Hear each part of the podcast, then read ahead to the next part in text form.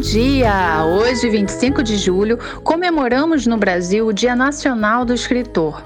Essa data foi instituída através de uma portaria assinada pelo então ministro da Educação e Cultura, Pedro Paulo Penido. Mas a ideia de criar o Dia do Escritor surgiu durante os preparativos do primeiro Festival do Escritor Brasileiro, organizado pela União Brasileira de Escritores, a UB. A abertura do primeiro Festival do Escritor Brasileiro ocorreu justamente no dia 25 de julho de 1960, na cidade do Rio de Janeiro, como uma forma de celebrar e valorizar a profissão de escritor.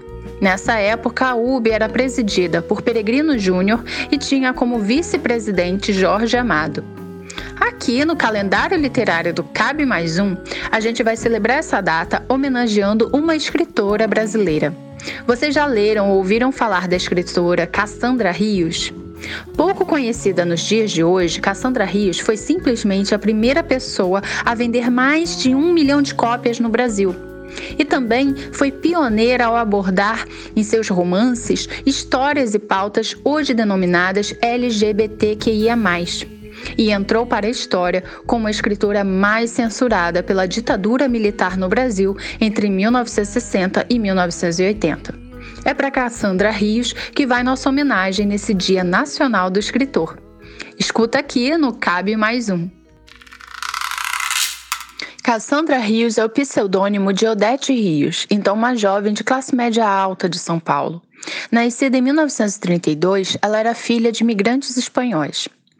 Com apenas 16 anos de idade, Odete publicou seu primeiro livro, Volúpia do Pecado, que narra a experiência amorosa entre duas adolescentes. O livro foi financiado pelos pais da escritora, burgueses e católicos que muito provavelmente não tinham lido a obra. A literatura erótica e lésbica de Cassandra Rios tornou-a muito popular, mas também muito perseguida devido aos padrões morais da época. O primeiro processo veio em 1952, durante o segundo governo de Getúlio Vargas. Mas foi na ditadura militar que Cassandra Rios se tornou a escritora mais vetada. Dos seus 50 livros, 36 foram censurados. Além do conteúdo erótico e homossexual de seus livros, Cassandra incomodava a ditadura e boa parte da sociedade da época por ser assumidamente lésbica e ser extremamente popular. Apesar da censura e do título de escritora maldita que a ditadura lhe dava, Cassandra Rios chegou a vender um milhão de exemplares em 1970, um recorde. Mas a censura não dava descanso a Cassandra Rios. Ela foi interrogada várias vezes pelo DOPS, o Departamento de Ordem Política e Social da ditadura. Seus livros foram proibidos, queimados, saíram de circulação e até hoje é difícil encontrá-los em livrarias e sebos. A gente está falando de uma época em que a censura a livros era realizada em clima de terror, com batidas policiais, apreensões, confisco e coerção física e psicológica. Tudo isso nos faz ter uma ideia da pressão que a escritora Cassandra Rios passou. Em 1976, ela teve 14 livros censurados em apenas seis meses, e a escritora foi à falência. Na tentativa de burlar a censura, Cassandra adotou um nome masculino, Oliver Rivers. Com pseudônimo masculino, Cassandra conseguia passar pela censura e vender seus livros. O curioso é que o conteúdo dos livros continuava sendo erótico, mas não eram proibidos, já que tinham agora a assinatura de um autor homem. No meio dessa tensão, as editoras ainda se aproveitaram da situação para pagar menos a Cassandra pelos seus direitos autorais.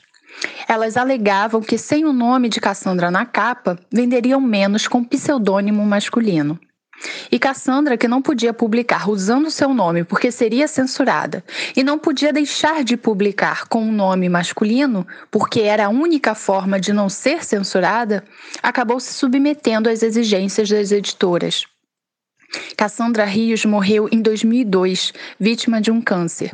Em 2014, a Comissão Nacional da Verdade, que investigou os crimes da ditadura militar no Brasil, publicou um relatório citando a escritora Cassandra Rios como exemplo da perseguição a homossexuais durante a ditadura.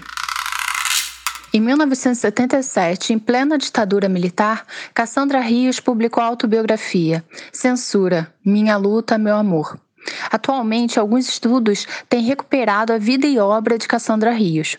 Para esse episódio, nós usamos como referência o livro Pornografia e Censura, Adelaide Carraro, Cassandra Rios e o Sistema Literário Brasileiro nos anos 70, do pesquisador Rodolfo Londero, e o documentário Cassandra, a Safa de Perdiz, que está disponível no YouTube e traz entrevistas com familiares, amigos e artistas que conviveram com a escritora. Nosso calendário literário de julho fica por aqui. E para você que está nos ouvindo, feliz Dia do Escritor. A gente se despede com uma afirmação de Cassandra Rios sobre ser mulher lésbica e escritora. Fui massacrada por ser mulher. Desde os primórdios da civilização, a mulher luta pelo direito de falar, de pensar. Se o homem escreve, ele é sábio, experiente. Se a mulher escreve, é ninfomaníaca, tarada. Nunca pensei desse jeito. Escrevi com a ingenuidade de quem nasce escritor.